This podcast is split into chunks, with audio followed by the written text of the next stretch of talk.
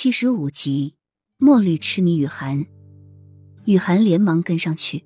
墨绿男子走得很快，直到走到玄武河的时候才停下。玄武桥上挂着点着各种各样的花灯，有走马灯、琉璃宫灯、二龙戏珠灯、罗汉灯、红纱圆灯、白帽方灯、六色龙头灯等等，竞相放出灿烂光辉，盏盏造型款式不同，灯中的景画饰词每一盏都不一样。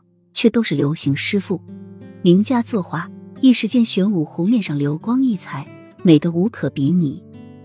原来赏灯不过是欣赏诗词歌赋画作，不过是都写在画在了灯上，这样就别具风味，让人赏心悦目。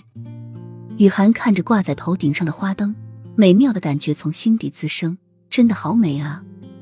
你怎么会知道那谜底的？雨涵戴着面具将面容遮住。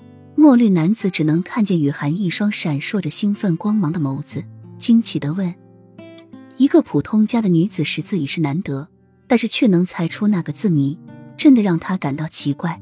但是看他的言行举止，也没有一点大家闺秀的风范，相反是一种洒脱灵动中带着少许的调皮，这让他感到好奇。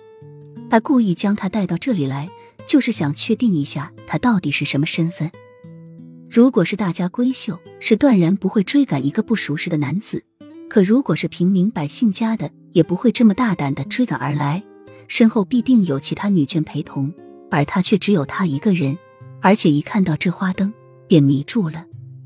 如果说他是江湖中的人，那就更不可能了。江湖儿女怎么会连一个小偷都防不住？当然是猜的啊！雨涵说的理所当然，眼睛直直的看着这些花灯。嘴角是抑制不住的喜悦，真的太美了，比现代那些彩虹灯光啊要漂亮的多。看来姑娘必定是博览群书。墨绿男子站在雨涵身后，看着她痴迷的样子，